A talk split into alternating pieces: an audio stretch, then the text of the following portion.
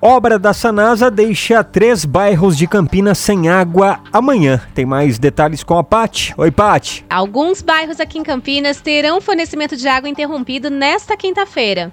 A Sanasa fará um serviço de interligação de redes e instalação de válvula de bloqueio. E para isso, o fornecimento de água será interrompido das 8 horas da manhã às 5 horas da tarde para os seguintes bairros: Núcleo Residencial Jardim Líria, parte do Jardim Conceição e também parte do Jardim Boa Esperança. Então, a Sanasa recomenda aos moradores que façam a reserva antecipada de água para não correr o risco de faltar amanhã.